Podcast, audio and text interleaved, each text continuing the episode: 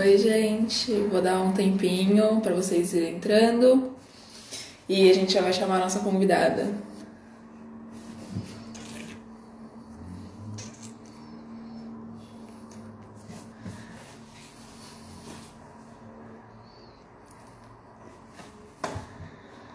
Ai, gente. Vou chamar já a pessoa que vai fazer a live com a gente, que vou bater um papo. Vai ser uma conversa bem proveitosa, tenho certeza.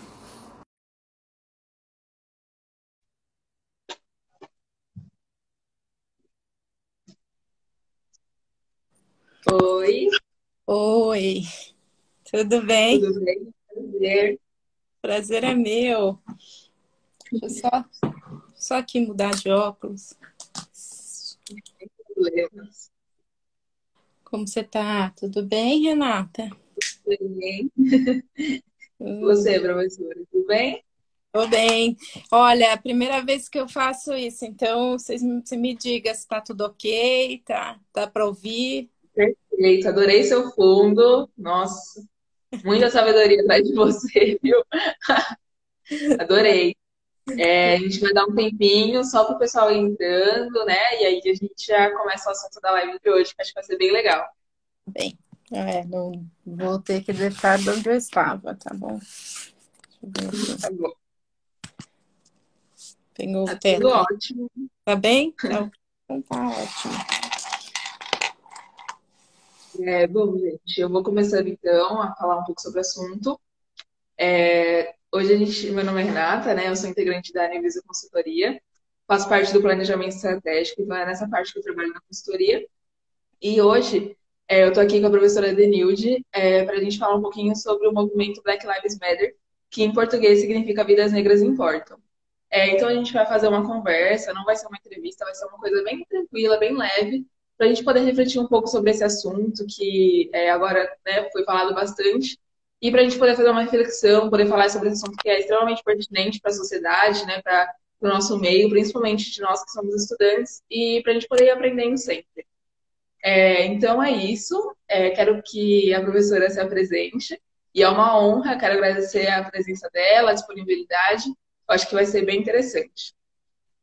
Bom, eu é que agradeço, Renata, agradeço aí a todos vocês da New Vision Consultoria. Fico muito feliz de estar aqui participando com vocês dessa, dessa conversa.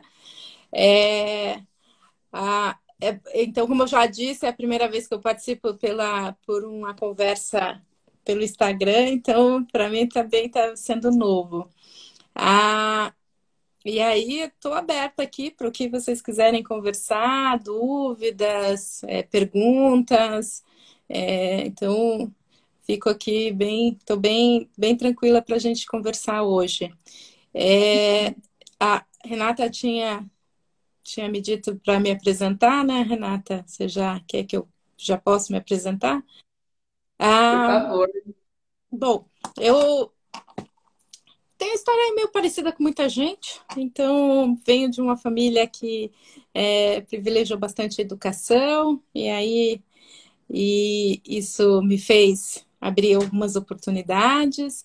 É, eu fiz a graduação na, em Ciências Sociais pela USP e depois fiz mestrado e doutorado em Ciência Política também na, também na USP. Desse processo, né, de tra- trajetória e de, de questionamentos aí que eu tive, ah, eu, eu entrei para fazer ciências sociais porque eu queria fazer algo na área de política, principalmente movimentos políticos, é, que pudesse ajudar é, na construção aí de, de mais pessoas na política. Então, isso vinha desde a da adolescência, de movimento estudantil, tudo isso. Mas na graduação eu me apaixonei por uma área, que foi a área de relações internacionais. E acabei me especializando em política externa. Então, então aí sai um pouco. A vida tem dessas coisas, né, Renata? Você vai, começa a fazer e de repente tá fazendo outra coisa muito diferente do que você tinha pensado. E aí eu fui fazer dentro dessa formação em ciência política e relações internacionais, eu acabei me especializando em, primeiro, entender a política externa brasileira e depois é, estudando mais países das Américas. E um desses países é Estados Unidos. É, hoje eu trabalho bastante com os Estados Unidos, países da América Latina. Depois que eu terminei o mestrado, eu fui é, participar de uma de um programa nos Estados Unidos.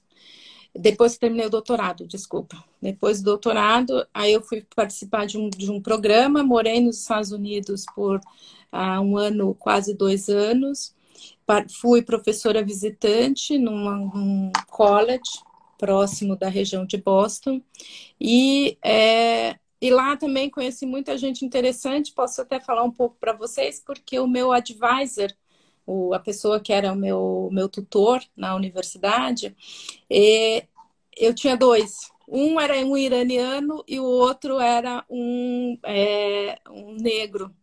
Então, acabei conhecendo muita gente da comunidade negra também, porque tinha essa relação com o, com o João, que era o meu advisor.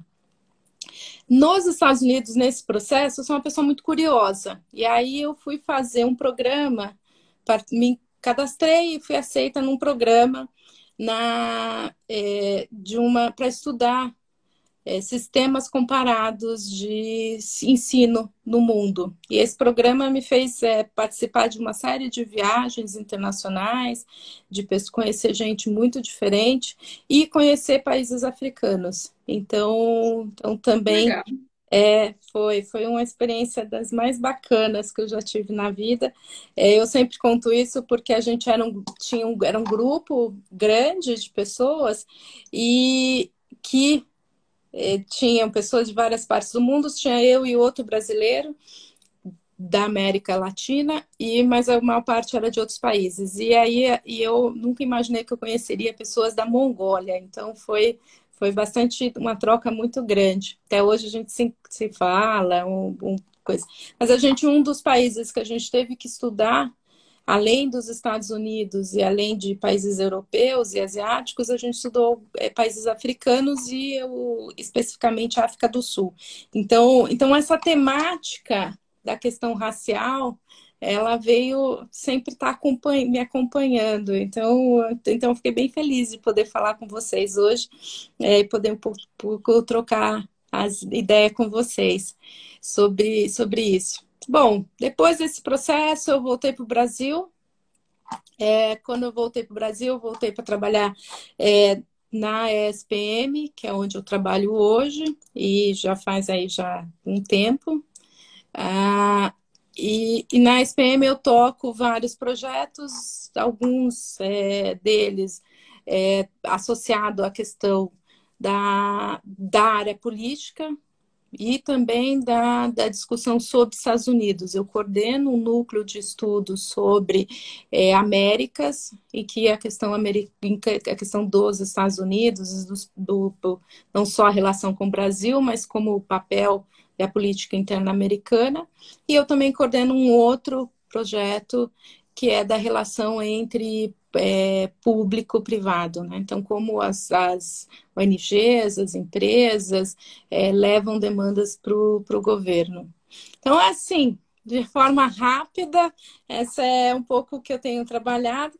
E, e então e essa é um pouco a minha trajetória, tá? Então eu não sei é, se tiverem alguma uhum. pergunta, questão específica, vai ser um prazer falar para vocês. Nossa, que repertório incrível! Acho que já deu até inspiração para todo mundo que está assistindo, né? Ainda mais que a maioria do nosso público é de estudantes. Então, realmente, que história linda, que emoção assim de ver as suas experiências, muito interessante. É, gente, é, para quem está chegando agora, nós vamos falar um pouquinho sobre o movimento do Black Lives Matter, que é o do Vida das Negras Importam. É, quem pegou a, a apresentação da Dani News viu que ela é uma mulher incrível. É, a gente conseguiu contato com ela através da ESPM, né, onde algumas integrantes do nosso grupo fizeram aula com ela por um dia e se apaixonaram. E agora eu estou conhecendo ela, tive o prazer de estar fazendo essa live com ela e estou apaixonada também. É, então vai ter bastante coisa para a gente falar ainda. Se vocês tiverem dúvidas, pode mandar tanto nos comentários quanto na caixinha que tem um pontozinho de interrogação. Pode mandar por lá também, que aí a gente lê juntos e a Denilde é, pode responder na medida do possível. Certo? Você vai, vai me, me, mostrando, né? Eu sou, eu sou da gera, velha geração. Não, a gente vai estar ajudando também, nunca fiz live, então vamos com calma. É, para trazer então um pouquinho de contextualização, para a gente começar nosso assunto, é, eu queria falar um pouquinho sobre de onde veio esse movimento, né? Então, esse movimento da BLM, é, ele começou em 2013, quando três ativistas é, negras e norte-americanas, negras não, perdão, quando três ativistas norte-americanas viram um caso de um adolescente que foi morto baleado por um, um guarda e sem nenhum motivo aparente, ele era um adolescente. E aí elas se comoveram com essa história, né? Elas tiveram a reação de criar esse movimento e aí ele foi criando visibilidade, elas foram falando sobre a supremacia branca, sobre a violência contra os negros, sobre o racismo, né, sobre todas essas questões. E em 2020, acho que ganhou ainda mais visibilidade depois do caso, né, triste que a gente viu recentemente, onde um homem negro foi morto asfixiado por um policial e não, também não tinha nenhum motivo aparente, né, foi por racismo mesmo, foi pela cor da pele dele. Então, esse caso comoveu bastante, né, mobilizou a internet. E a gente é, quis fazer uma live sobre esse assunto. E a gente tardou um pouquinho para fazer essa live justamente pela relevância e pela importância que tem. A gente viu que ultimamente não, não falaram mais sobre isso, ninguém mais tocou no assunto de racismo. Tantos casos que a gente viu, como no Brasil, tem passado no jornal, mas as pessoas não têm mais se mobilizado. E a gente queria trazer à tona de novo, porque o racismo ele tem que ser vencido diariamente, ele tem que ser falado diariamente para acabar né, com esse pensamento ignorante. Bom, é, então essa é um pouquinho da contextualização, da onde veio e um pouquinho sobre por que, que a gente está pensando em fazer essa live, né? É, nós, como consultoria, achamos extremamente relevante e pertinente trazer esse assunto, já que a maioria do nosso público é formado por adolescentes, é formado por jovens, e a gente está bastante na internet, a gente está bastante é, nas redes sociais, né? Então, se cada um fazer a sua parte, acho que daqui a alguns anos, ou até agora mesmo, é, a gente consegue ter um mundo melhor, né? Uhum. Bom, é, eu, vou começar a falar. Você já fez uma apresentação, Renata, e acho que é bem importante colocar. É, acho que esse demarcar aqui o que, que, que significa para os Estados Unidos essa atual situação. A, primeiro, a gente tem um histórico nos Estados Unidos de discussão sobre a questão do racismo e de movimentos voltados para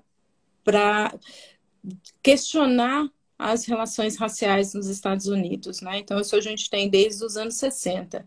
A gente, e teve outros movimentos ao longo aí da, da história americana depois dos anos 60. Mas a, o que a gente viu nesses, desde do, do da, da, questão do, do, Floyd, né, desde a, da, que a, o vídeo foi divulgado e que houve todo o processo de, é, de organização, é que o volume de pessoas, a a quantidade de, de, cidades que passaram a ter protestos e o grau de envolvimento não só das comunidades é, é, negras nos Estados Unidos, mas também de outros setores da sociedade. Então, mostra que esse assunto é um assunto que ganhou uma dimensão muito grande no, no, no país e, mais importante ainda, em função do, do, do movimento do Black Lives Matter, ter uma conexão internacional a gente também viu isso acontecendo em outras partes do mundo. Então, ela deixou de ser uma discussão apenas nos Estados Unidos para ser uma discussão em vários lugares, inclusive no Brasil. o movimento não é ativo no Brasil, mas ele é, mas a discussão racial ganhou um impulso com, com a discussão sobre o, o que aconteceu nos Estados Unidos. Então, acho que esse é um ponto que se diferencia da, do processo é, que a gente viu em 92, que a gente viu nos anos 90. e também mesmo 2013, quando começa o movimento. Acho que você colocou bem, é um movimento que começou meio que espontâneo, ele tem uma característica diferente de outros movimentos americanos da comunidade negra, porque ele surgiu de uma uma nova visão sobre como fazer esse debate, né? Então, um debate que começa na internet com uma hashtag e aí ganha dimensão e depois vai para as ruas e mobiliza as pessoas, né? Então, bem uma lógica muito atual do, do desse processo. E eles optaram dado o histórico de violência que os grupos de defesa dos, é, de combate ao racismo nos Estados Unidos sempre tiveram, eles optaram em fazer um modelo ah, mais descentralizado, então e que e local. Então, então também explica por que, que foi tão rápido o processo de organização dos, dos, dos protestos nos Estados Unidos. Então, a modelo que foi a partir de 2013 foi um modelo de, olha, vamos ah, e as entrevistas com as três é, é, cofundadoras é bem interessante para a gente acompanhar também, porque elas falam isso, elas falam assim, a gente queria um, um, um processo que não fosse de grandes discussões, mas que assim as pessoas pudessem se engajar rapidamente e tentar fazer a mudança. Então, então essa essa também explica por que, que a gente teve o tão rápido e foi tão generalizada a mobilização que a gente tem nesse, nesse caso do, do Floyd. Não é o primeiro caso de violência policial contra negros nos Estados Unidos, uh, mas Acho que também outro fator que eu apontaria para vocês foi o primeiro caso em que a gente viu a violência sendo cometida. Né? A gravação inteira do, do da, da, então não tinha não tinha como em outras situações o policial ou a pessoa que, que fez a violência dizer ah não foi um engano ele estava armado ele reagiu porque o vídeo mostra a toda a, o, o processo. Então, isso também, e esse é um terceiro ponto que eu queria trazer para vocês, é que traz para a discussão que ela extrapola a comunidade negra americana. Então, ela mostra para as outras grupos, para os é, brancos, para os latinos, para os asiáticos, de que não era só uma discussão é, ou uma questão que pudesse ser questionada. Então, então isso também reforça o peso do movimento. Então, acho que a gente tem aí uma série de situações que faz ah, com que eh, se diferencie de outras eh, situações que a gente teve. E você tem toda a razão em colocar que é, é, é importante discutir não só nos Estados Unidos, mas discutir no Brasil também. A gente também tem situações é, de situações semelhantes com relação a não só ao racismo estrutural, mas também com a violência policial contra é, grupos e, e quase targets, né? Então você tem uma série de, de situações que faz com que, que a gente consiga olhar e falar as duas realidades têm algumas semelhanças e por isso a gente também fazer essa, essa discussão. Então, mas eu queria apontar que no caso dos Estados Unidos, você tem uma série de fatores que faz, reforçam e faz com que a dinâmica desse movimento ganhe força, é, que ganhe força não só nas, nas comunidades que, atingidas e nos grupos que tradicionalmente saem às ruas, mas ganha força para a sociedade como um todo. Então, a gente vê aí as pesquisas mostrando que mais de 70% da, da população apoia as manifestações. Então, e isso é inédito, mesmo comparado com situações mais do quando a gente teve as grandes manifestações dos anos 60. Então, então isso mostra que alguma coisa está mudando e a gente sempre espera que seja para mudar, para mudar essas situações de, de racismo, desigualdade que atinge é, as comunidades aí em todo o mundo. Nossa, muito bem colocado, muito bem mesmo. Acho que é, é, a senhora fez uma boa contextualização, né? Falou um pouco mais sobre o assunto. E é verdade, né? Às vezes essa questão de, é, como fala, é, do racismo mesmo, da questão policial, né?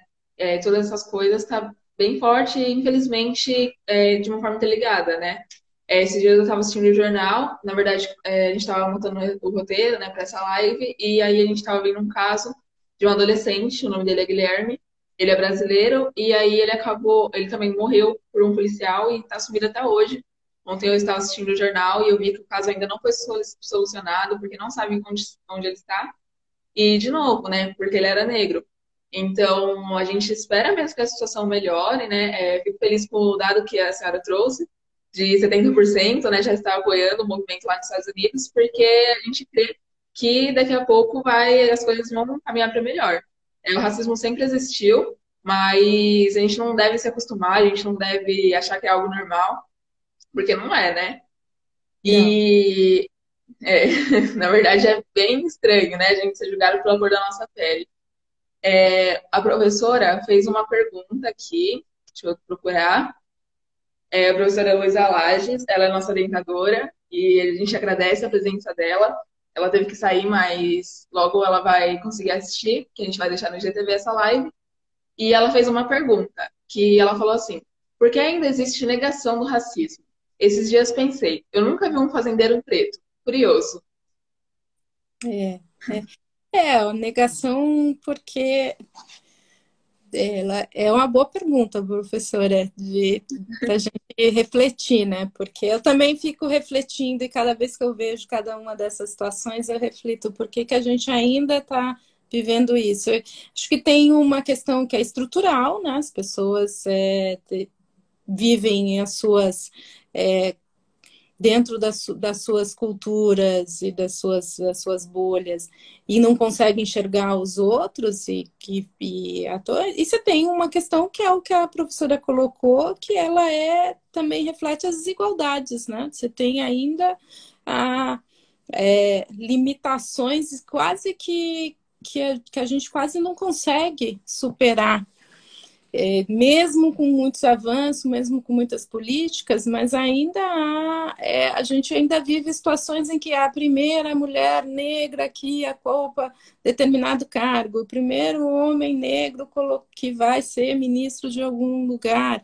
Então, a gente ainda tem é, a, espaços que precisam ser conquistados e ao, à medida que a gente conquistar esses espaços e que houver, eu acho que ele não é por falta de que a gente que as pessoas não querem, é simplesmente porque esses espaços ainda não estão é, abertos, mas a, eu acredito que a gente supera com políticas que, que permitam e que dê mais é, faça, permita essa, essa conquista de espaço e que dê que se ganhe mais voz, que tenha mais é, pessoas que possam discutir, é, mas tudo isso vai depender de mudança cultural, mudança é, política, né, mudanças nas estruturas econômicas. Então, a gente ainda tem muito o que caminhar, mas a professora tem toda a razão em dizer. É, a gente ainda ter isso reflete também todas as desigualdades que nós é, estamos vivemos no, no, nosso dia no nosso dia a dia a, acho que a, a o, o, eu vi hoje uma, um, um dado que as políticas de cota, por exemplo, que é, se, se coloca que mais de um milhão de brasileiros negros é, conseguiram ir para a universidade. É, uhum. Então, deixa de ser algo quando eu fiz lá nos anos 90, que era um, no máximo dois, com isso que, faz, que chegavam, agora a gente tem um milhão. Né? Então, você, você tem, e esse processo é que precisa continuar, para que a gente tenha mais pessoas e consiga superar todas essas, essas, essas desigualdades. Mas toda vez que há aumento de espaço de um grupo, a e aí é o reflexo nos Estados Unidos a gente também percebe em correlação a isso, que é o questionamento se por que, que está naquele espaço, né? Por que, que você é tá, tá ocupando aquele espaço e o outro é que está aquela velha discussão, ah, mas o outro está perdendo. Não, ele só é, tinha um privilégio de ocupar todas essas posições sem ter, sem, sem uma, sem que não tivesse outros grupos. Então, eu sou muito, espero e tenho muita esperança que a gente tenha mais diversidade, mais participação é, e que a gente possa superar essas situações de racismo. Não acho que ela vai ser fácil, porque no caso brasileiro, então, ela tem uma, uma lógica estrutural que ela precisa ser, ser discutida. E discutida por todos nós, brancos, negros, índios, é, amarelos, o que quem tiver, é, todos nós precisamos fazer parte dessa, dessa discussão e dessa mudança. Sim, verdade, concordo. É também uma questão de empatia, né? Às vezes você não se enquadra no que está acontecendo, mas você precisa olhar para o próximo e querer que a sociedade, no geral, caminhe para o melhor. É, gostei muito também do seu posicionamento. É, o pessoal está fazendo algumas perguntas aqui, estou procurando, para a gente poder né, dar continuação para a nossa conversa. É, a Maria fez um comentário interessante. Ela colocou assim: acredito que muitos não conseguem enxergar além da própria bolha. E é verdade, né? O que acontece muitas vezes é por isso que, talvez seja por isso também, que a gente ainda esteja enfrentando problemas como esse. Sim. Uh, a Carol, é, a Carol fez uma pergunta aqui bastante interessante. Ela perguntou assim: é, como o movimento Black Lives Matter é, está influenciando e moldando as eleições é, americanas? É, olha, isso é uma excelente. Quem, que é? Quem fez a pergunta? A Carol. A Carol, Carol fez excelente pergunta, Carol eu posso te dizer o seguinte, Carol, tem vários fatores que vão influenciar a eleição americana, tá? Ou, neste momento, a eleição ainda está muito aberta. Mas a primeira é, questão é o, a, como o país vai lidar ou está lidando com o coronavírus e com a pandemia. Né? A situação dos Estados Unidos é bastante grave, tem atingido muitos grupos. E os grupos da comunidades é, negras americanas são, então, em várias cidades, são os mais atingidos. Tá? Tem o que tem sido atingido do ponto de vista de saúde.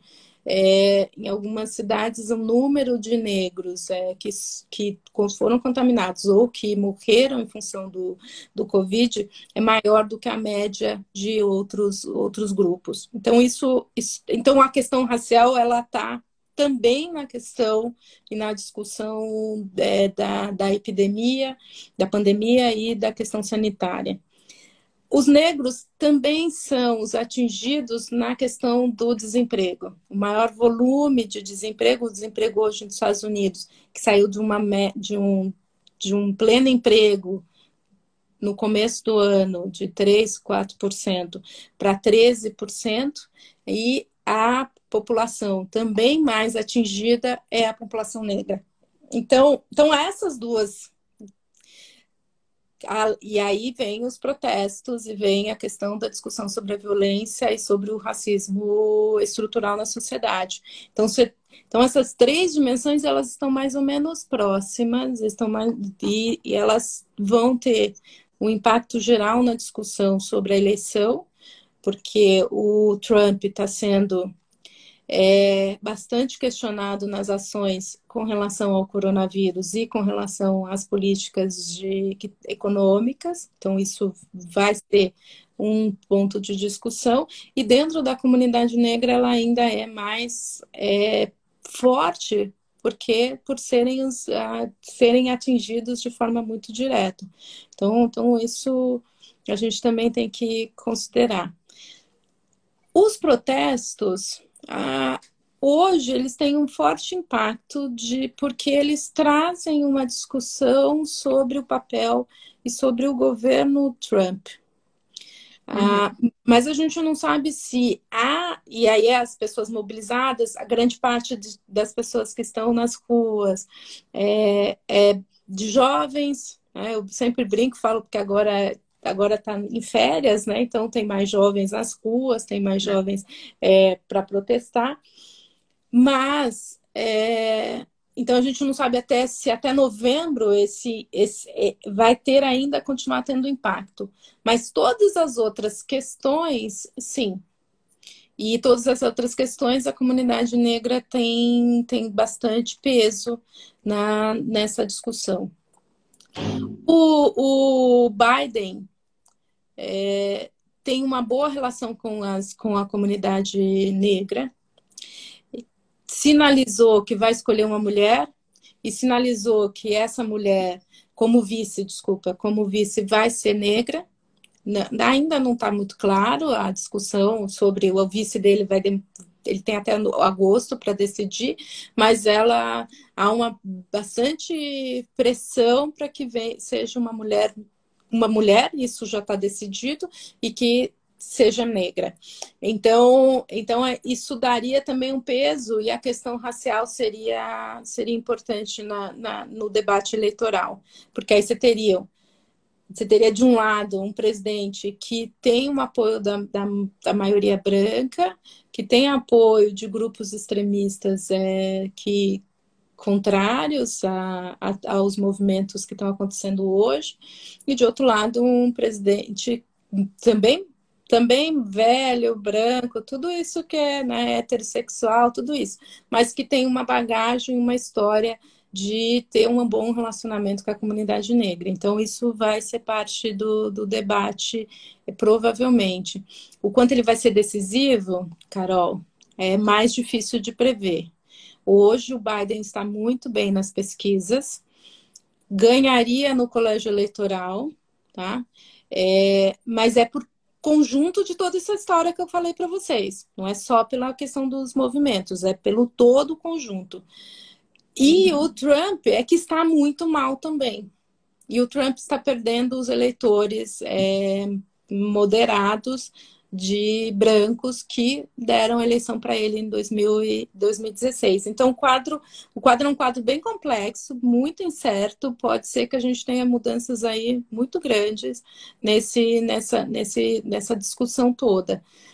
Mas o que, que o movimento fez? Eu acho que é importante a gente colocar. Como eu tinha posto antes, o movimento foi muito forte, gente. É um movimento muito diferente dos outros nos Estados Unidos que ganhou muito peso na sociedade, apoio, uhum.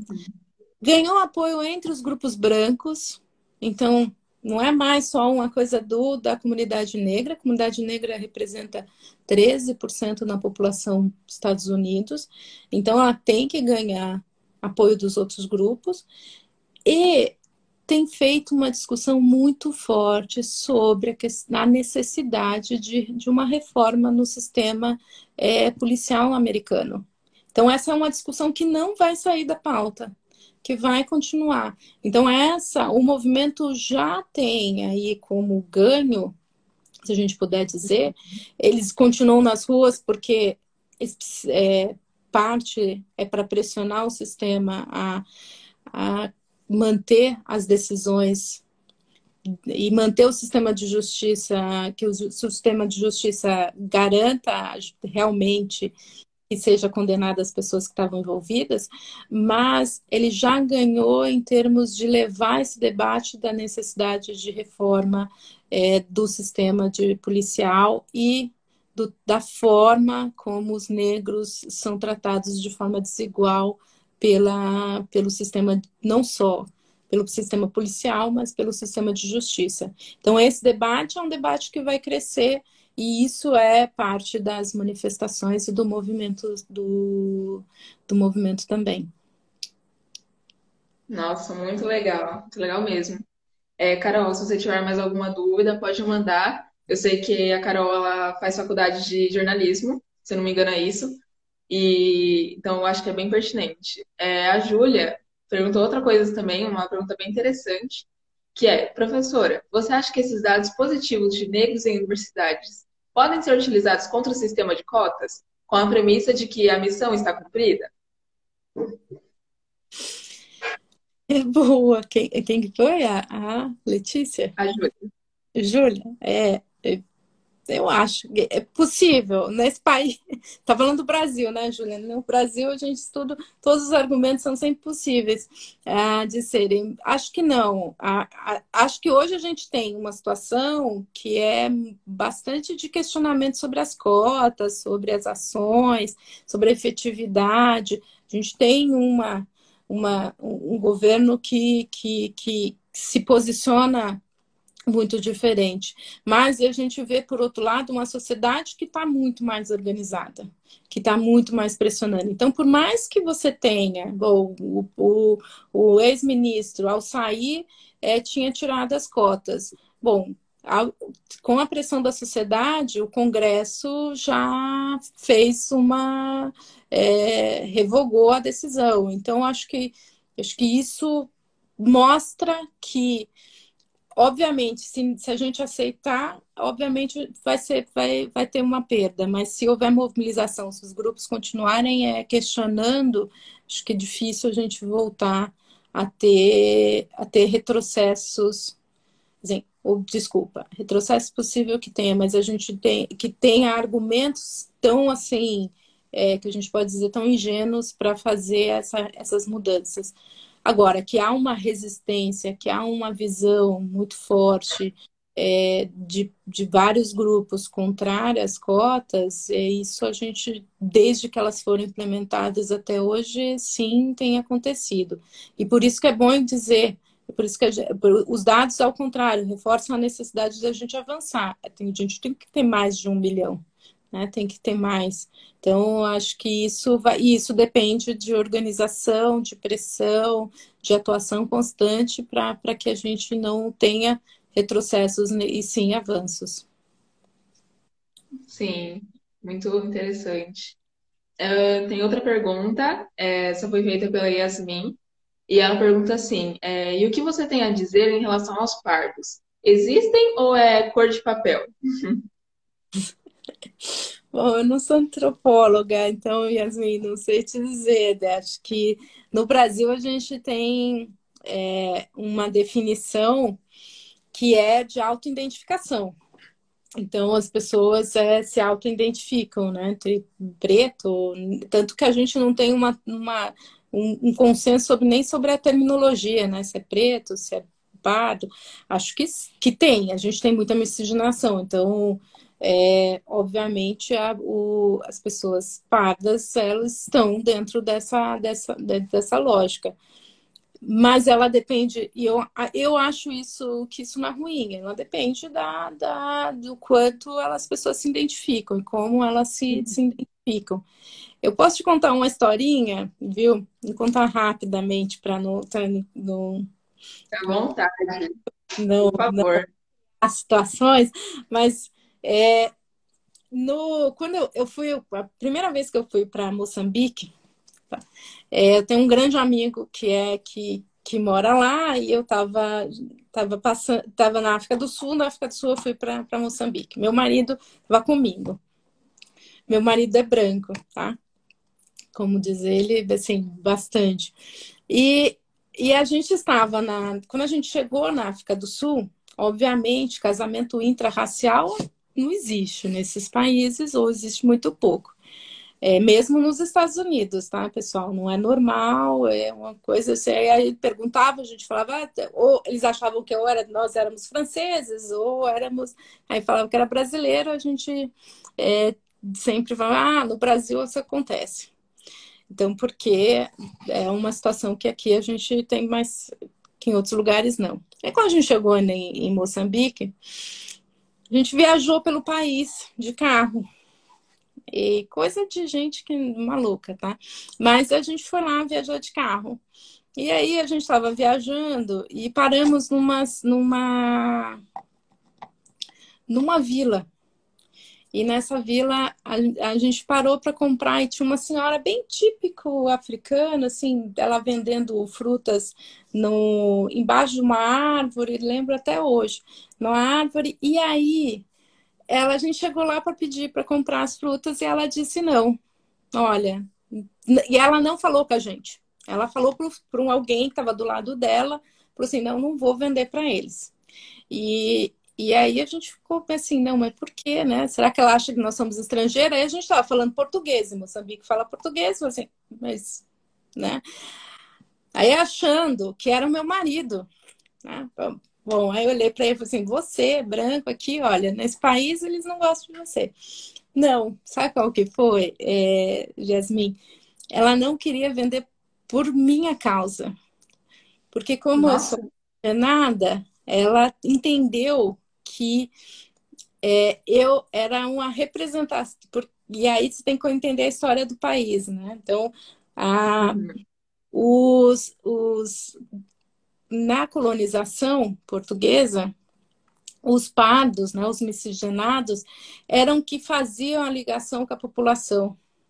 Então, então todos os miscigenados eram vistos como pessoas ligadas aos colonizadores. E na cabeça dela, assim, ela é volta dos colonizadores portugueses aqui. Então, então para a gente entender também que essa questão, um pouco essa historinha, é, depois a gente explicou que era brasileiro, tudo, aí ela, mesmo assim, ela ficou desconfiada é, de, de quem é essa pessoa aqui. E aí tá ao lado de um que é na cabeça dela era um sul-africano, então um branco sul-africano mais uma mestiço só pode ter vindo colonizar novamente. Então, então isso não aconteceu há muito tempo atrás. Então, só para contar para você ver que essa discussão sobre o teu lugar, aonde você se coloca, como você vai ser recebido pode mudar muito e, e as pessoas têm que entender essas diferenças. Então, só, só essa historinha para ressaltar que ser pardo, ser negro, ser coisa, depende também do que a pessoa, como ela se identifica.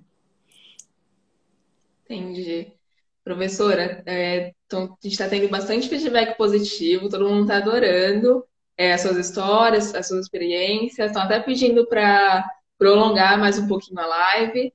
É, eu estou procurando aqui, que eu achei mais uma pergunta para a senhora poder responder para a gente. É, essa quem fez foi a Jussara, e ela perguntou assim: D, você acha que esse movimento contra o racismo pode tomar a mesma proporção no Brasil no período eleitoral?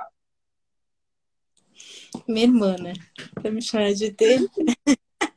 então, veio aqui prestigiar. É, bom, eu acho que, que que na eleição aqui no Brasil, é, eu acho que a gente pode ser que a gente que tem assim um, um, um, um processo de discussão, acho que ainda está muito a discussão no Brasil ainda está menos na questão racial e mais na questão sobre a defesa da democracia, sobre os processos, é, o quanto a gente caminha ou não para para uma, uma mudança de, de, de, e uma ruptura. Então, acho que essa vai ser a grande discussão sobre esse tema dentro do Brasil. A questão racial, ela, ela ganhou peso. Acho que a gente percebe que ela está ganhando uma. E, e, eu acho que ela está ganhando também uma consciência. Acho que a discussão nos Estados Unidos, a discussão na Europa, está trazendo para o Brasil a necessidade de também discutir sobre a, a questão racial.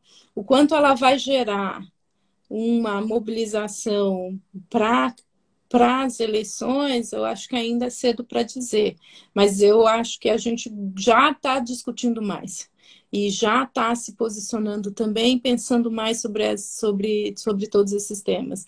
Então, ontem, uma moça. Que, aí você tem vários, eu vi que colocaram aí a, discussão sobre o, o, o, o, menino que lá em Recife, é, o, a discussão sobre outros casos de, é, de violência que tem atingido a discussão sobre como a pandemia afeta a população mais vulnerável e, consequentemente, negra. Então, acho que tudo isso também vai ser, vai, vai se ampliar.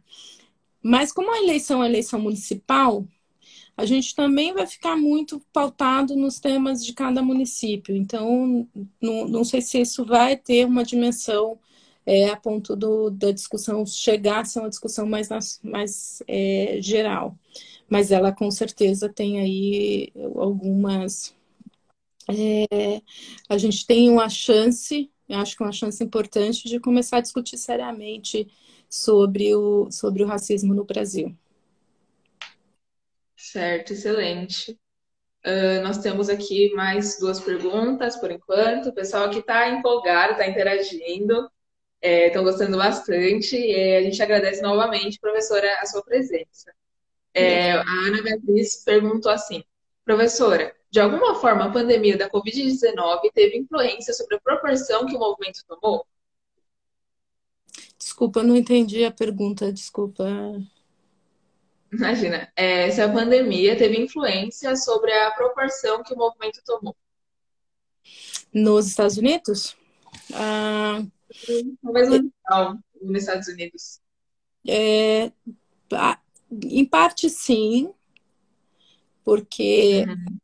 Como eu falei, as, o, a população negra tem sofrido muito com a, com a pandemia, tanto econômica como na questão de saúde, uh, mas a gente não pode descartar que esse movimento está sendo construído ao longo aí do, do de, de, vários anos, né? Desde 2013 e uma ação contínua de mobilização local, é, de ações, de educação, de discussão. Então, então você tem o estopim, que o, o, o, o que a gente pode dizer é o gatilho para levar à manifestação, mas a, o processo de construção do movimento já é bastante bem estruturado. Então, então acho que tem duas, tem dois fatores aí, sim, que, que, que coordenam.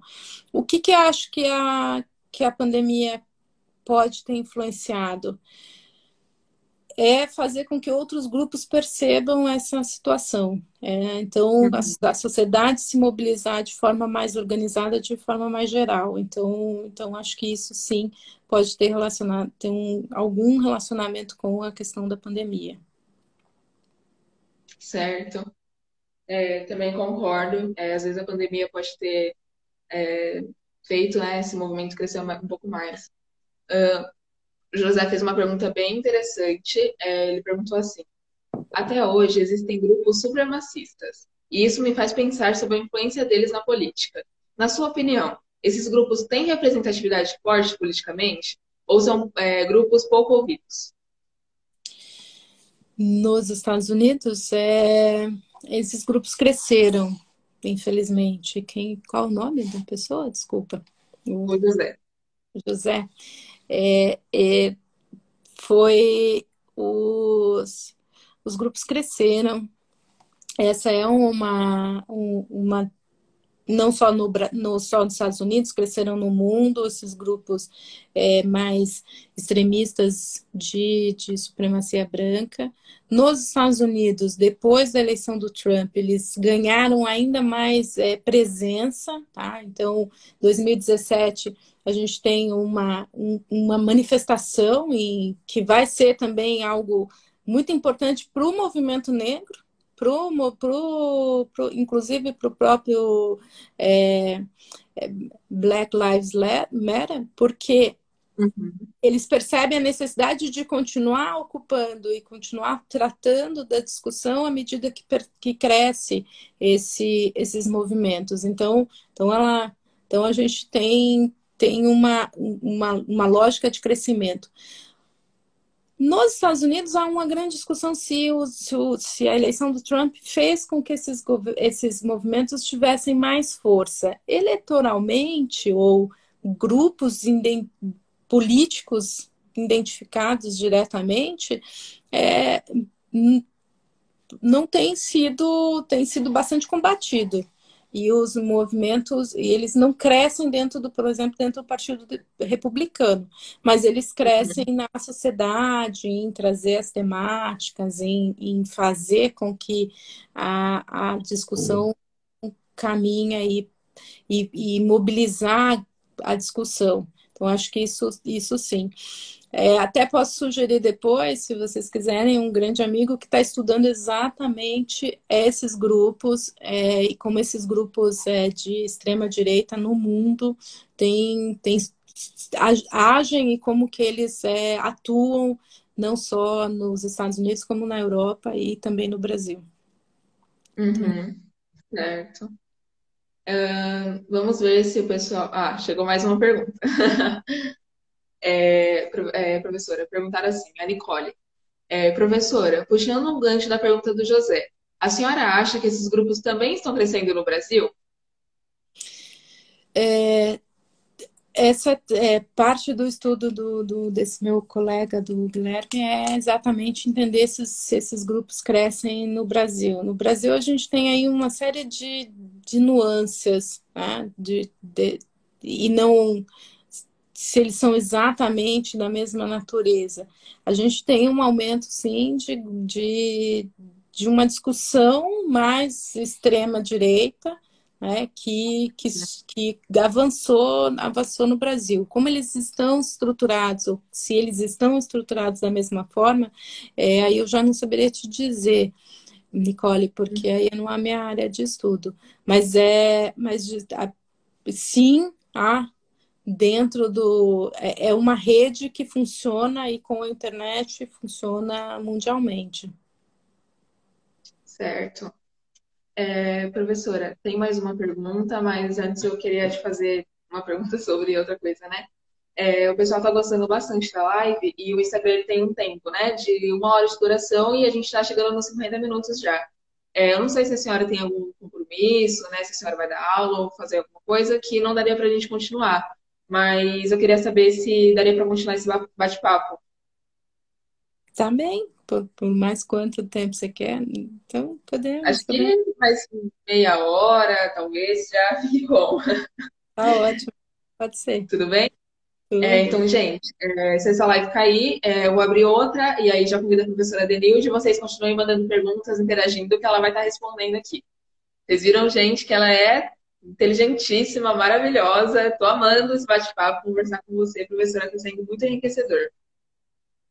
É, tem mais uma pergunta. É, nossa professora Heloísa voltou, essa é da Heloísa, e ela perguntou assim: Como podemos achar que vivemos um mundo normal, tanta gente falando do novo normal, mas há normalidade para voltar? Estamos vivendo numa cegueira, com tantos comportamentos bestiais? É, é, tem uma, um, um estudo que está sendo feito que eu gosto bastante, que, que, que ele fala, eu não sei se a gente vive numa cegueira, mas a gente vive numa era do ressentimento. Tá? É, e, gente, e, esse ressentimento com relação a tudo, né? O ressentimento de que eu perdi o meu emprego para os imigrantes, o ressentimento de que é, eu, não, o, eu não consigo mais pagar uh, ou viver da mesma forma que os meus avós viviam. Então, então a, a, essa, essa lógica do ressentimento, ela traz cons, consigo um, um, um ódio né? e um, um ódio meio que generalizado com relação a tudo. E, e esses, esse, esses grupos ressentidos, eles são alimentados, se a gente puder dizer dessa forma, porque é, é, o ressentimento está também atrelado ao medo, ao medo da insegurança, ao medo da incerteza, ao medo do que vai ser esse novo normal. E aí a reação tem sido uma reação é, hum, cada vez mais de apoio a grupos autoritários, de é, uma atuação de é, de violência, né, de apoio e de atuação, violência na, na, política e na sociedade. Então, eu não acho que a gente vive num mundo bestilizado, mas eu acho que a gente vive num mundo em que é, essa, essa, essa, todos esses ressentimentos estão sendo canalizados para uma para uma para não para demandas, não para discutir, não para construir, mas para um processo de destruição. Então, então eu leria assim dessa forma esse momento em que a gente vive. Mas é um mundo de muitas incertezas, né? Um mundo em que é, a gente não sabe com, e o que é longo prazo, a gente já não sabe mais como que vai ser, como que vão ser todas as, as nossas ações e o que que a gente, o que que se espera da, de nós. Então, então a nossa a nossa tendência é atuar de uma forma reativa. E nessa reação a gente vai extravasando aí muito dos, dos, das, dos ódios e, e, e ações violentas que a gente tem visto. Então, então eu leria muito mais para esse caminho. Certo. A professora Heloísa agradeceu é, sua resposta, foi é, espetacular. É, tem mais uma pergunta. É, essa é da Raíssa, e ela perguntou assim: é, professora, você podia, é, poderia indicar livros e filmes sobre o movimento? Ah, posso, posso sim. Pode ser.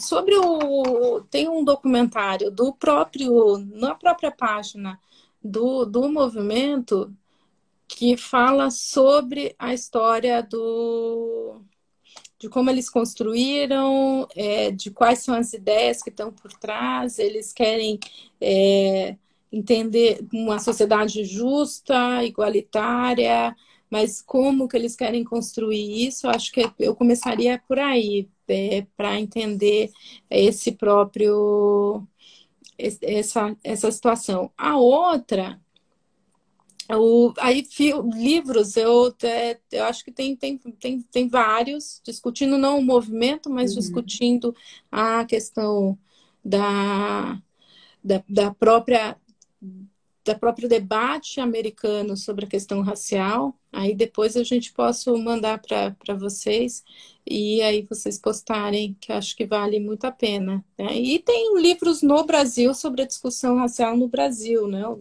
Então acho que então, que também acho que a gente também precisa olhar e entender nossas, as nossas a situação e o que que é a nossa discussão sobre sobre racismo. Então, também sugiro uhum. que vocês leem sobre os, os, os países.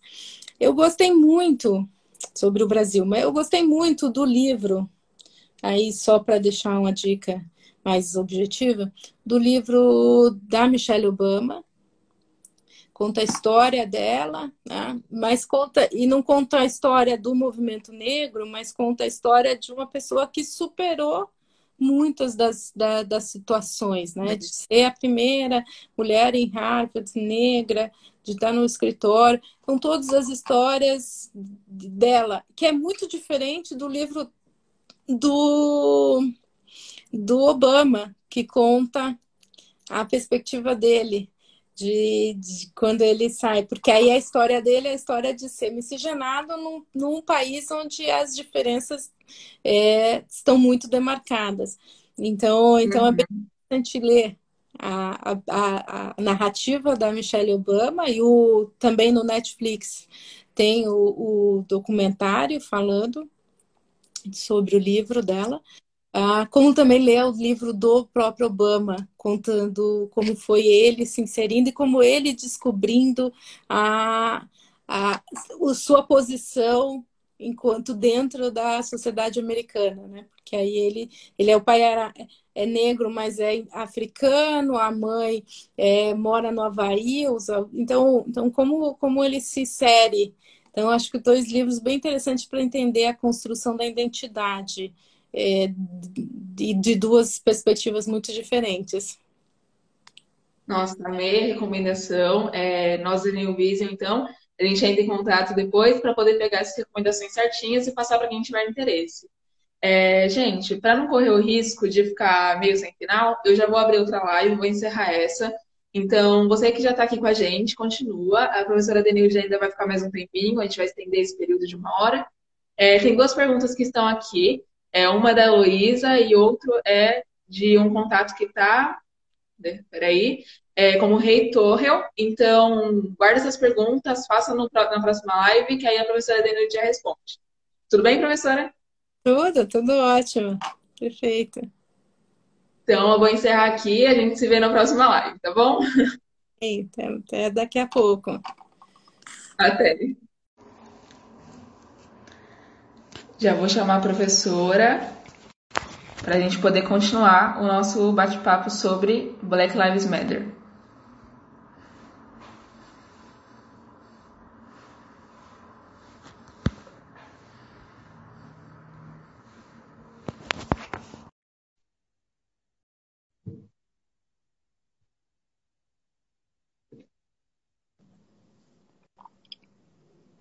Voltamos. É, a gente espera só um, um pouquinho para o pessoal ir conseguindo entrar. Uh, a gente estava falando sobre muito interessante os assuntos que a gente estava comentando. É, se a senhora tiver alguma experiência para contar, alguma história que não sei, passou na sua mente, por favor, fica à vontade, que a gente vai gostar bastante de ouvir, mesmo. É, olha, é, quando eu estava falando do livro do, da, da Michelle e do, do Obama, é, o, é, eu lembrei de uma coisa, que é essa questão da, de viver num um, um país tão, tão demarcado, né? Eu tinha contado do, da, da experiência em Moçambique, é, uhum. mas a experiência nos Estados Unidos também foi muito interessante, porque assim, os bairros são muito, né? Então o tempo todo os, os bairros estão divididos, as, as pessoas estão divididas. E quando eu cheguei na universidade, o meu, o meu advisor, que é negro, me falou assim: então, tem uma reunião que é. Tinha duas reuniões que ele me falou que eu tinha que ir. Uma dos professores gringos, professores estrangeiros. Aí ele, ele conhecia um pouco o Brasil, ele brincou e falou: é os professores gringos que eram todos os professores estrangeiros que tinham aí tinha do mundo todo. E a outra, ele falou assim, e a outra você vai, a gente vai nas, é, no grupo dos professores negros. E aí eu falei assim, olha que interessante, para mim foi bem interessante, porque era muito demarcado, assim, aonde cada um tinha que estar na sociedade, né? Que qual é a sua posição. Então, então a gente entende um pouco a lógica e os problemas da sociedade americana quando você está lá e percebe que essas diferenças e assim não era não tinha nenhuma questão é, da universidade ao contrário é uma universidade muito aberta tinha muita gente tinha as reuniões gerais tinha os mas todo mundo estava uhum. nas suas nos seus locais esperados né? conviviam com as pessoas que estavam nos, nos, nos seus né, nesses ambientes. Então, aí eu lembrei uhum. de uma passagem do livro da Michelle em que ela conta que no escritório chegou um outro é, advogado, que era o Obama, que era estagiário dela, né? É, negro, teve, ninguém teve dúvida em dizer ele vai ficar com você. Né? É, aí vocês vão ser o casal do, do, do, do, do ambi, da, da, do escritório, porque é mais uhum. como as coisas está, são, são fechadas. Então eu me lembrei dessa história porque eu de fato eu conheci todos, foi muito foi muito legal porque eu fui é, outra coisa muito legal que eu acho que é diferente, muito diferente do Brasil é que a, a história do, dos Estados Unidos uhum. é, no processo de, de abolicionista e tudo isso, teve algumas ações de construção de universidades para ter uma, uma, uma intelectualidade negra. Então, então, você tem universidades que são voltadas, que foram construídas, tem a Liga dos, das Universidades Negras Americanas. Então, então, isso. Então, você tem um ambiente, você uhum. tem uma comunidade né? Que agora que no Brasil a gente está tá, tá formando e ainda ela não é tão. Não, tem ainda muitos para avançar. Mas essa, isso também é muito, muito dentro. Eu estava na costa leste, no ambiente que tinha bastante intelectualizado, então também faz está dentro desse, desse espaço. Em outros lugares não é a mesma coisa. Eu me lembrei dessa história. Pra... Enquanto a gente. É, eu fiquei morrendo de vontade. Eu vi que agora a Netflix né, fez um documentário sobre a Michelle Obama. E eu tô morrendo de vontade de assistir, com certeza vou. Depois dessa live, então, vou correndo pra Netflix poder assistir esse documentário e ver o livro também, né? Que a senhora falou que deve ser muito interessante, muito enriquecedor.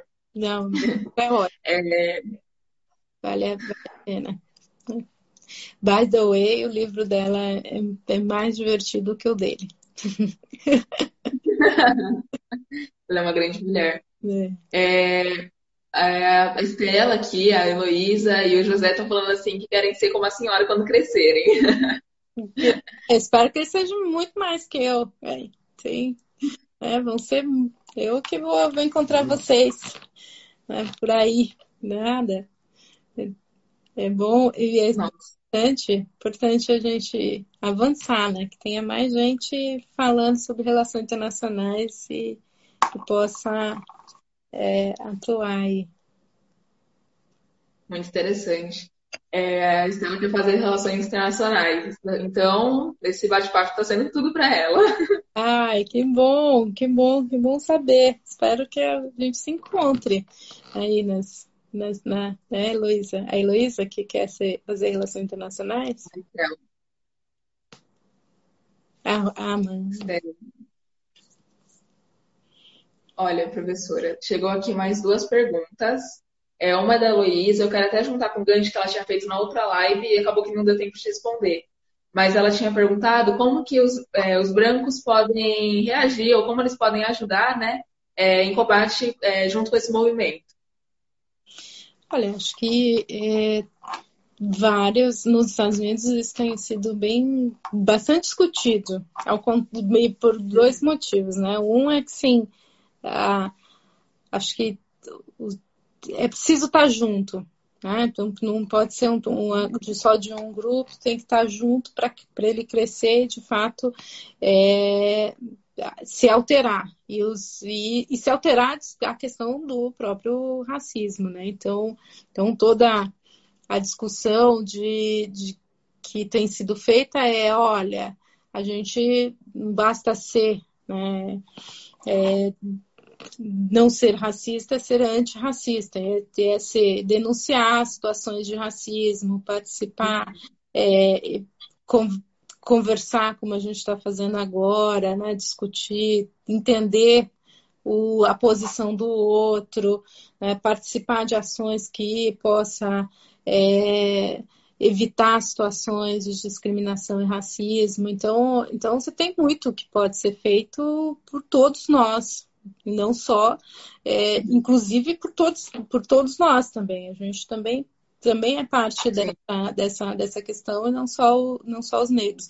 Nos Estados Unidos, o, essa agora nesse debate tem se discutido muito a questão da fala, né? De quem é que fala. Né? Não dá para alguém que não sofreu racismo poder dizer, falar sobre, mas ela pode atuar para que não tenha mais racismo. Então, acho que esse é o que tem, tem sido a tônica. É, e uhum. provavelmente no Brasil a gente também vai caminhar para uma discussão nesse, dessa, dessa natureza. Tem muitas empresas atuando né, de não de não criar discriminação, de não criar bias é, ou viés né, com contratação. Então, você tem uma série de ações, né? Você contratar, você olhar para a pessoa e já ter uma visão, uma pré-definição e aí não contratar por essa razão. Então, você tem uma série de, de ações que micro que vão ajudar muito e que podem mudar muito todo, todo o debate. Então, não sei se eu respondi. Perfeito, muito interessante. É, e a Heloísa também, ela, ela fez outra, é, outra pergunta, né? Por isso que eu entrei na que ela tinha feito antiga. E ela perguntou assim, é, se você acha que de alguma forma é, a gente consegue contribuir com essa causa é, no ambiente escolar. E se existe essa forma, como, né? Acho que tem... Falar sobre isso, dos movimentos no ambiente escolar. Acho que no ambiente escolar, na mesma situação, né? A gente debater, conversar sobre, entender de onde, é, como que tem surgido essas atitudes é, discriminatórias e, e, e tentar, do ponto de vista educacional, mudar essas, essas atitudes. Aí eu acho que começa pela escola. Eu acho que a escola tem um papel importantíssimo para debater isso e para é, construir pessoas é, que preparar pessoas para ambientes cada vez mais diversos, não só de diversidade, a gente aqui não está falando só de diversidade na questão racial, mas em todas as, é, as outras, todas as situações de diversidade. Então, então é o, acho que é o ambiente essencial para fazer isso, é, é o ambiente escolar. Perfeito. Eu vi que a Lu até colocou aqui uma resposta né, sobre isso. Ela colocou assim: tive uma ideia. É, nem sei se podemos fazer isso dentro da escola, mas podíamos formar um, um tipo de um grupo para falar sobre isso, para aprender. Sim. Vou começar a estudar, entender, entender o que, que do que, que é, conversar. trazer mais pessoas aí que possam ajudar vocês, acho que sim, fazer. Acho que é o primeiro passo para a gente ir desmistificando, inclusive, o próprio debate racial. Certo, interessante. E aí a Carol também fez uma pergunta extremamente interessante, pertinente, é, que ela perguntou assim: Professora, hoje um debate do movimento feminista é sobre haver ou não uma certa hierarquia sobre a discussão de raça e gênero. Como você enxerga essa questão dos privilégios das mulheres brancas? Boa. É... Aqui, aqui, eu moro em casa e apareceu um bichinho aqui, tô tirando, tá? Ele tá aqui. Desculpa. ah, não sei, viu, se essa gente deveria entrar. É, eu acho que tem todas as, as discussões importantes. Eu, eu sou muito. Participo bastante de debates sobre a questão feminista. Acho que é, é da necessidade de se debater as, as, a questão do, do, das, das, estruturas ainda de limitação das mulheres. Acho que acho que eu iria mais para essa discussão. Uh, e dentro dela, eu concordo que ainda está pouco limitada. Só recentemente que a discussão que em um dos grupos, inclusive, que eu participo, que a, entrou a discussão sobre a questão racial e como as, as mulheres negras é, sofrem dupla né, é, discriminação.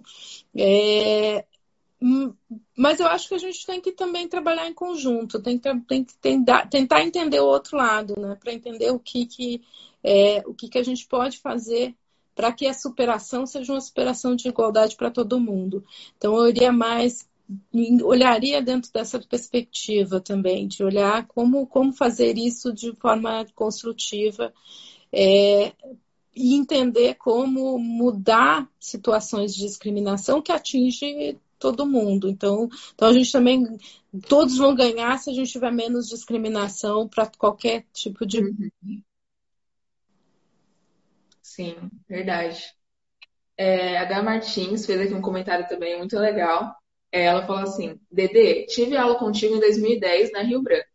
Após esse fortalecimento dos movimentos e o grande debate sobre o assunto, o que muda na grade do ensino das universidades? Não só a respeito da inclusão do movimento nas matérias relacionadas à história, mas também sobre a reação dos governos no dia de hoje. Ai, que bom, que bom que você entrou. que bom ter receber a tua pergunta. Bom, eu acho que os, o, as universidades ainda elas são, nós somos lentos, tá? lembra? Né? Somos muito lentos para responder a, a, essas mudanças de forma tão rápida. A gente ainda está tentando entender a questão tecnológica é, provavelmente vai ter que discutir, tá? Discutir os movimentos, discutir na área de relações internacionais é mais fácil, porque a gente já está muito em muitos casos discutindo o que, que vai ser a nova configuração, o que, que é a, a mudança. Então, então a gente vai ter aí é, muito debate. Como vai afetar a discussão do, do ponto de vista escolar, do, da organização das grades, eu ainda não sei. Acho que a gente ainda não tem essa resposta, porque a gente ainda, aí como eu falei da outra vez, na, né, lá no começo, é muita incerteza, pessoal. A gente ainda tem muitas incertezas, a gente não sabe ainda como vai ser. É, Para as relações internacionais, as incertezas são, são, são várias. Né? É, a gente não sabe se as organizações vão ter o mesmo peso, se elas não vão, se a gente vai ter é, novas configurações. Então, então acho que todo esse, esse essas mudanças elas têm feito a gente refletir. Tem dia a gente tem discutido muito em vários grupos mas ainda a gente não tem respostas. E, e eu, então, não, não sei o quanto que isso vai afetar na, na, nas grades das, das universidades ou nos cursos. Nós alguns temas já estavam na nossa agenda, né? Tema da diversidade, tema do meio ambiente, tema da tecnologia já estavam presentes. Então, então e muita gente diz, olha, a gente agora, a, a situação atual ela só exacerbou ou só adiantou processos que a gente já teria. Vou dar um exemplo para vocês. Ter aula híbrida já era um debate que iria acontecer. Né? A gente já estava discutindo é, em muitos lugares no mundo e em alguns lugares no Brasil. O que a gente teve que fazer é teve que implementar, teve que já fazer esse uhum. tipo de, de, situação que a gente está tendo agora.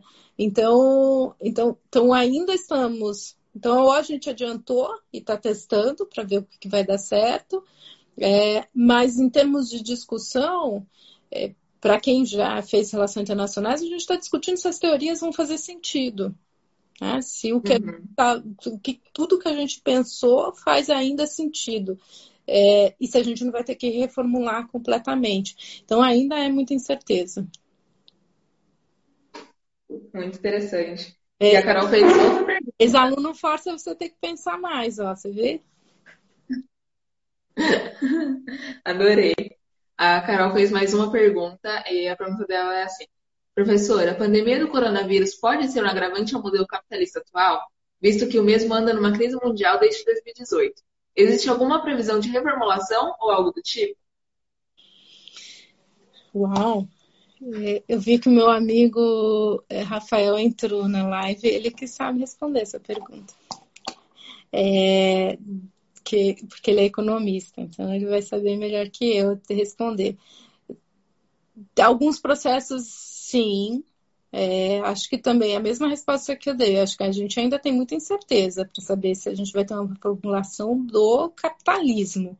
Né? Há um, a discussão se esses modelos vão fazer sentido. E aí, é, e alguns, o papel do Estado, na formulação das políticas a situação sobre é, como é, podemos como que vai ser as organizações é, produtivas, a gente qual, qual vai ser o modelo. Então, acho que tem muitas questões que afetam, obviamente, a agenda econômica, é a agenda do, do capitalismo, e a organização do capitalismo, mas, de novo, a gente já estava passando por uma mudança, uma mudança no padrão de consumo, pode ser que a gente acelere, como tem se discutido. A gente já estava passando por uma mudança na discussão sobre é, uso dos recursos é, energéticos. Então, Pode ser que a gente tenha, acelere aí algumas questões que já estavam em pauta e que a gente já estava, já estávamos no processo de mudança. Então, vai ter mais necessidade de economia circular, vai ter uma discussão diferente sobre consumo, ah, sobre os processos de, de, de, troca. Então, acho que tudo isso a gente vai ainda é, caminhar para ver como vai ser. De fato, é, a crise ela, ela mexeu é, e nos fez pensar se aqueles modelos é, que a gente tá, vivia e, e, entendia que eram os modelos, que eram os padrões, eles é, ainda serão válidos é, nas próximas para as próximas gerações. E possivelmente a gente pode estar adiantando muito do debate que a gente já vinha fazendo e que havia é, resistências muito fortes com relação a eles. Eu, um exemplo é a questão do, do consumo, ah, dos recursos ambientais. Ah, as eleições na França de ontem, de, do final de semana, mostraram que os europeus já entendem que essa discussão ela é central e que não ganham, os governos vão ter que fazer é, sinalizações de que defesa de ambiental é prioridade. Então, mas isso já estava na nossa agenda. A gente só acelerou esse processo. Certo, interessante também. É, o Igor fez uma pergunta e ele fala assim: hoje em dia temos um sistema de cotas que serve para tentar igualar o cenário da ingressão de minorias em universidades brasileiras. Gostaria de saber se existe alguma possibilidade ou previsão de não necessitarmos mais do sistema de cotas, tanto raciais, entre outras. Boa, excelente pergunta. Não, não sei como, não, não, não sei te responder. Que a gente, é, até quando ou até qual é o, o momento que a gente não vai precisar é, de, de, de sistemas de cotas. É, hoje a gente ainda tem uma desigualdade muito grande e a gente ainda precisa de mecanismos de correção dessa desigualdade. É, quando elas quando a gente não necessitar mais aí é, vai ser vai ser ótimo espero que, que um dia a gente que tenha sim mas é, não saberia te dizer te dar essa essa, essa informação uhum. certo é. Gente, o pessoal está fazendo bastante pergunta que acho que eles não querem que a gente encerre a live, professora. Ó, é, o José, estou tentando achar aqui a pergunta dele. É, ele perguntou assim: A forma de protesto do movimento vem sendo criticada fortemente. Essas críticas podem é, dar bandeira verde para criminalizar o movimento? Essa é uma das é, era uma das preocupações fortes, principalmente no, no início. A, a gente tem mais de cento, teve mais de 100, 140 cidades com movimentos. A Guarda Nacional nos Estados Unidos ela foi acionada em mais de 20 países, de 20 estados, uhum. desculpa, é, e, e, e, e gerou, sim, embates é, e gerou uma tentativa de, de discriminar o, o, o, movimento. Mas como a sociedade tem, tem dado muito apoio, os movimentos, e aí naquele, eu não lembro, não sei se vocês se lembram, logo no começo, nos primeiras, nos prim, dois primeiros finais de semana, os movimentos tiveram é, uma posição muito de, de, de de embate com as forças policiais. É, e, mas a preocupação do, do movimento foi muito forte em evitar confrontação exatamente para não perder apoios e, e, ao, e, poder continuar fazendo. Então, então essa, essa tem sido um, um, uma ação de evitar essas confrontações, tentar manter o movimento dentro de movimentos pacíficos, né, de, de, de, de mudanças obediência civil, de atuação, exatamente para não ter uma o que poderia gerar aí a necessidade e o Trump, como ele tinha feito uma uma declaração dizendo que se os movimentos saíssem da, perdessem o, o, papel de o caráter pacífico, ele iria usar a força é, militar. Então, isso também gerou a necessidade de construção dentro do movimento de é, apaziguar, se a gente puder dizer assim, é, mas, mas manter a força. E aí eles perceberam que uhum. isso também fez com que tivesse mais gente indo às ruas, à medida que o governo tentou criminalizar, for, fez mais pessoas irem às ruas para apoiar o movimento. Então, então a, a reação hoje é uma reação de forte apoio e contrária a, qualquer ação governamental que possa gerar aí algum tipo de, de embate. Acho que é importante também apontar que nos Estados Unidos os, o, o sindicato dos policiais tem muita força. E eles tendem, é, e, e, e, eles tinham pressionado muito alguns governadores para que houvesse um uso muito forte do uso da força com, na, na no combate ou na. É, nos, no, ou para evitar excessos. Então, então isso também, o, o próprio movimento do, do BLM fez, começou a denunciar essas ações para mostrar que existiam outros interesses que também estavam é, tentando forçar a situação caminhar para um caminho de violência e com isso é, perder aí o, o, apoio popular. Então, então também tem, tem aí um, é um quadro bastante complexo, não é um quadro tão simples. E dentro da, do, do movimento há grupos que acham que precisam de, de ações que, de embate. Né? Então, então, também é uma discussão interna no movimento, qual que é a melhor estratégia? Conseguir ter grandes apoios, mas manter um, um, um processo contínuo né, ou ter os, os embates diretos e, e, conseguir, com isso, forçar algum tipo de mudança.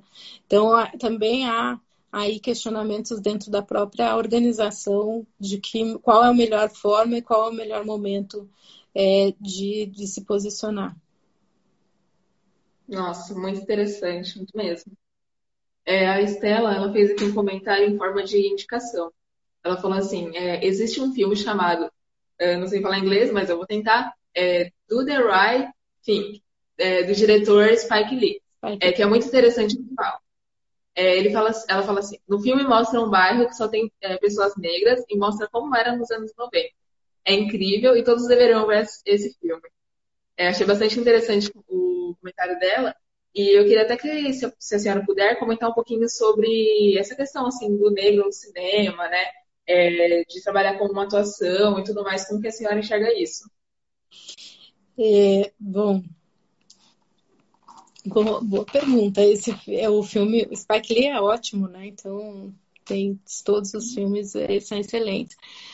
No, no cinema também está tendo aí uma grande discussão sobre o papel do negro, né? No, teve a discussão sobre o, o Vento Levou, que é uma história que mostra ah, uma relação é, subalterna, né? De toda a relação aí no, do, da, da, da da protagonista com, a, com, a, com os empregados, e aí o filme foi retirado do catálogo.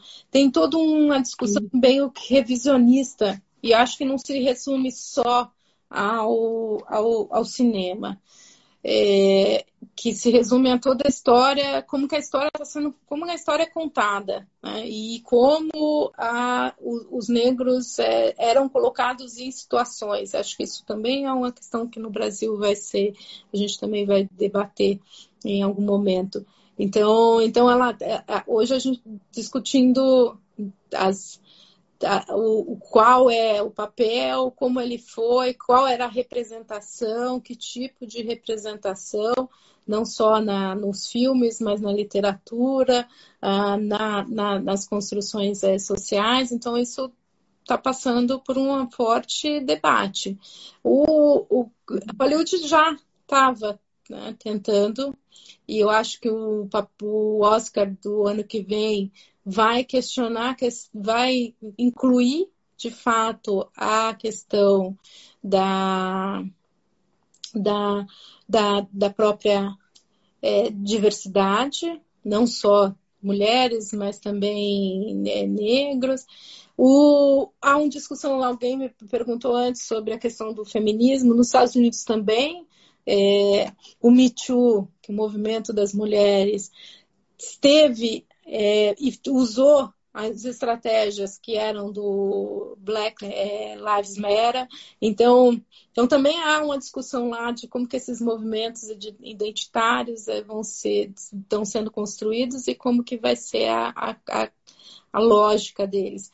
No caso do, do cinema, uma outra discussão também que tem sido feita, assim, bom, tem alguns negros, mesmo nessas construções sociais que, que era, representavam aí um modelo dessas comunidades, você tem algumas figuras que conseguiram se superar e, inclusive, ganhar é, prêmios e serem os primeiros. Então, tem também como que a gente lida com isso, né? Como...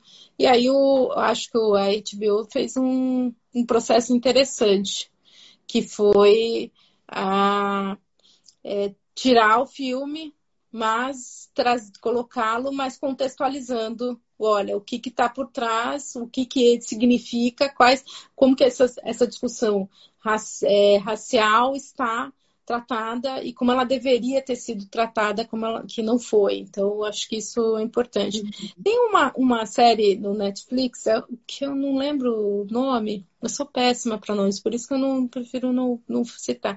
Mas que conta, que é sobre Hollywood e, e, uhum. o, e conta duas situações, né? Os homossexuais, né? os, as, os, os, as pessoas que de LGBT que não entravam também, que tinham que esconder a sua identidade sexual, e dos negros, que não, não eram também representados, eram só colocados em filmes como é, criados, como é, funcionários, mas nunca como no papel principal. Então, acho que Hollywood está fazendo esse processo, fez com as mulheres, vai fazer agora com a questão da, da, da diversidade é, racial, e, mas também a gente vai ter isso em outras áreas. E aí só um outro, para quem é da área de relações internacionais, aí tem ex-alunos, tem uma das um dos presidentes que se tornou uma teoria na, nas relações internacionais, que é o, o Woodrow Wilson, é, ele tem um, tem um, na Pensilvânia, a Universidade da Pensilvânia, por exemplo, tirou o, o Wilson do, do nome, tirou o nome do Centro de Relações Internacionais, que era o do, é, Woodrow Wilson Center, ah, tirou o nome porque ele era escravagista. Então, então, uhum. então esse revisionismo, essa discussão, ela não está inserida só no cinema, mas ela está em toda a sociedade. E eu, eu, eu lembro que, que eu descobri sobre ele a história do, do Wilson, tem a, teoria, a teoria dele é uma das teorias bacanas que eu gosto tal. E aí eu fui visitar o, centro, o museu. E aí eu descobri que além de, de escravagista, ele era também antifeminista, ele foi contra a, a, ampliação do voto das mulheres. Então, ele já tinha saído da minha lista há muito tempo de figuras por várias ações. Mas, mas a, a, essa situação de. Então, essa situação vai ser uma situação que a gente vai ver esse revisionismo em várias que, questões, não só no cinema. Certo, verdade, concordo. É, eu tinha acabado perdendo um comentário aqui no meio, mas o Rafael, quando a gente estava falando sobre a questão do capitalismo né, e tudo mais, é, ele colocou assim, é, perfeito, Denilde. Acho que o padrão econômico vai se alterar pesadamente, incluindo, é, incluindo espaços para inovações econômicas mais relacionadas ao meio ambiente. Isso é informação, inclusive, do FMI de junho de 2020. Falei que ele ia responder melhor que eu. Obrigada, Rafa. e ele também, deixa eu ver, fez outro comentário falando assim, é uma indicação. Tem uma minissérie bem legal que é a vida e a história de é, Madame C.J. Waker, é, da Netflix, que aborda as, as, dificuldades do empreendedorismo para uma mulher negra. Recomendo. Ah, é verdade. Tem essa, tem essa. É bem, é, é bem bacana mesmo. Muito boa, muito boa, Rafa.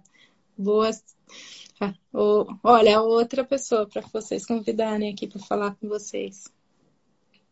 Rafael, já espero o convite, que com certeza vai vir. É, acho que a gente vai encerrar os comentários por aqui. Se você tem mais alguma pergunta, manda, que a professora Daniela já responde, porque a gente já está estourando um pouquinho o tempo, né? A previsão já era uma, de uma hora, agora a gente está batendo uma hora e meia já. É, o José fez mais um comentário aqui, ele colocou assim, é, um exemplo da influência da arte do filme, é, da arte ao filme, Nascimento de uma Nação, filme de 1915, com um discurso racista muito forte, sendo até o filme mais lucrativo de todos os tempos. Sim, gente forte. Tu vai ter aí. É... Acho que essa é uma. Tem várias situações, né? É...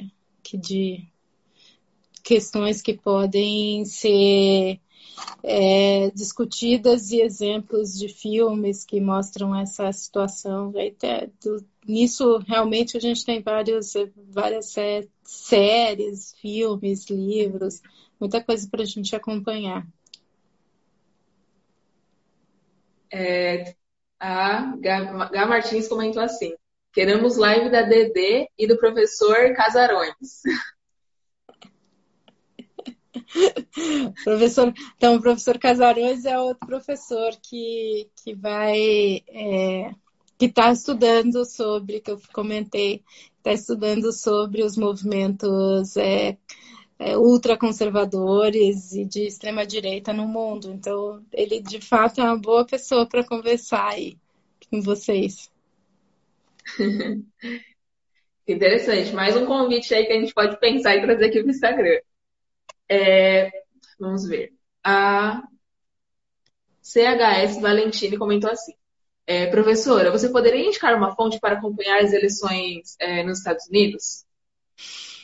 Ah, as eleições americanas? Ah, posso, posso. Pode acompanhar o grupo que eu coordeno, que é a partir do semestre que vem eles vão fazer acompanhamento lá na, da, da SPM. Ah, e, e aí a gente vai, já tem algumas coisas publicadas, é, é Nenan, ah, e não sei, é, acho que é, depois eu passo, desculpa, não sei qual é o, o nome que eles usaram. Ah, e se você no Brasil a gente vai ter muita cobertura do, sobre as eleições, né? Acho que isso vai ter bastante, porque essa eleição é bem importante para o Brasil. A gente tem aí uma, uma relação muito forte com os Estados Unidos. O governo atual definiu os, os Estados Unidos uma aliança especial, um, um alinhamento automático.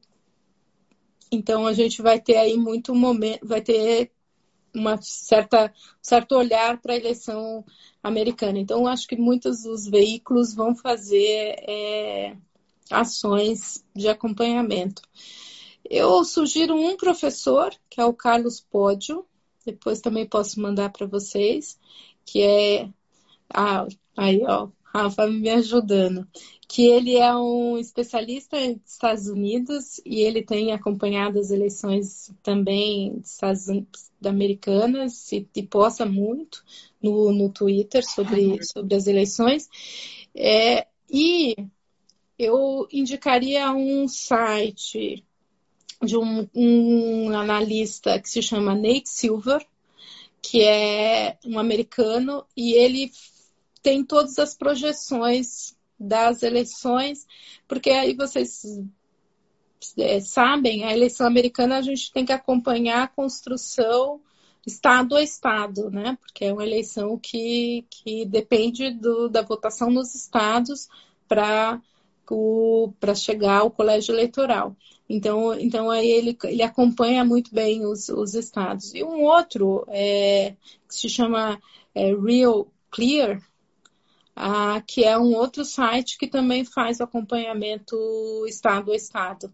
Porque não adianta a gente olhar para a eleição americana do ponto de vista geral e falar, olha, uhum. tem 10% a mais do Biden à frente do, do Trump. Não, a gente precisa saber quantos delegados cada um vai ter e como que está disposto é, cada estado e quais são os estados que vão fazer a diferença nessa, nessa eleição. Então ainda está bem apertada, viu, gente? Por mais que é, é e tem um dado só para fechar, vocês viram que eu gosto de falar, né? Então é um dado que a o Trump pode perder por no colégio eleitoral, no perder nas eleições, no voto popular, com uma diferença de até 4 milhões de votos e mesmo assim ganhar no colégio eleitoral. Então, por isso que para nós a gente tem que olhar qual é a a, o, o, todo, mas a gente precisa olhar como que ele está em cada um dos estados. E ainda está bem apertado em alguns estados. Entendi, certo. É, professora, eu vou fechar então agora as perguntas. Acho que não tem mais nenhuma. Se eu estiver esquecendo de alguma, é, pode mandar de novo. E eu queria deixar é, esse tempinho para a senhora fazer suas considerações finais, se tiver mais algum comentário, é, alguma posição, algo que a senhora queira deixar aqui como ensinamento final. Bom, primeiro eu queria agradecer vocês pela oportunidade aqui desse bate-papo. É, espero que eu tenha conseguido aí responder né, parte das, das, questões de vocês e as dúvidas. Ah, Acho que isso é muito importante. Eu sempre apoio, eu, o Rafa também, é, colega que também apoia esse tipo de, de, de ação, porque eu acho que é um momento para vocês realmente fazerem perguntas e tentarem é, entender o que está acontecendo. Então, eu fico muito, muito, realmente muito feliz em ter participado. Espero aí que a gente possa ter outras conversas e trazer depois discutir as eleições e como vai ser o pós-eleitoral nos Estados Unidos. Vai ser um prazer para mim. Então, eu que, eu que agradeço pela oportunidade. Muito obrigada a todos. Professora, eu agradeço muito pela essa aula incrível, por ter compartilhado com a gente esses ensinamentos enriquecedores, maravilhosos. É, nós, é, também, como integrantes do grupo da New Vision, agradecemos muito pela senhora ter colaborado com o nosso TCC. Com certeza, é, ajudou muito a gente em questão de repertório, em questão da gente poder ter aprendido com, você, com a senhora que é tão sábia. É, foi realmente muito gostoso passar esse tempinho juntas. É, adorei te conhecer, foi um prazer e espero mesmo que a gente possa fazer outras lives e ter mais bate-papos como esse.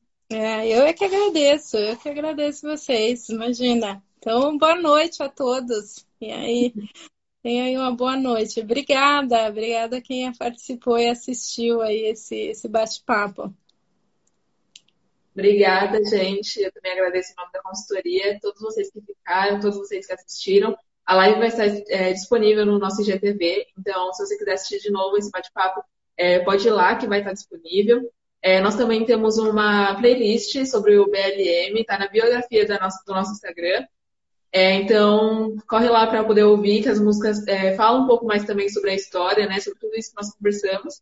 E é isso. É, muito obrigada por esse tempo, muito obrigada por terem ficado aqui conosco. E muito obrigada, professora. Que vocês tenham uma ótima noite e uma ótima semana. Bom, boa noite. Ótima semana a todos. Obrigada.